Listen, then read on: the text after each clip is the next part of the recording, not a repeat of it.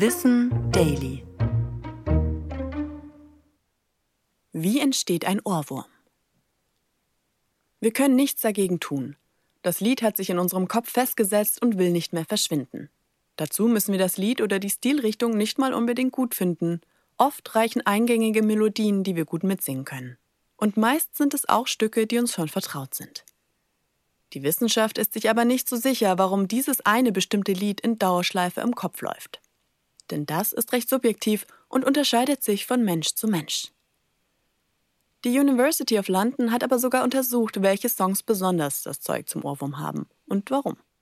Beispielsweise Bad Romance von Lady Gaga oder ironischerweise Can't Get You Out of My Head von Kylie Minogue eint das zügige Tempo, eine eingängige Melodie und auch Momente, die überraschen.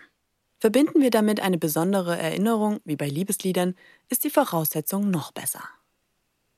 Forschende vermuten, dass wir besonders dann Ohrwürmer produzieren, wenn wir uns langweilen und das Gehirn quasi im Leerlauf ist. Zum Beispiel in einer reizarmen Umgebung beim Kochen oder Autofahren.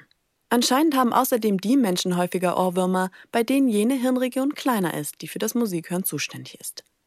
Die geringere Größe könnte mit einer erhöhten Reizbarkeit dieser neuronalen Netzwerke in Zusammenhang stehen. Und wer generell viel Musik hört, ist auch anfälliger für eine musikalische Dauerschleife. Ich bin Anna Germeck und das war Wissen Daily, produziert von Schönlein Media.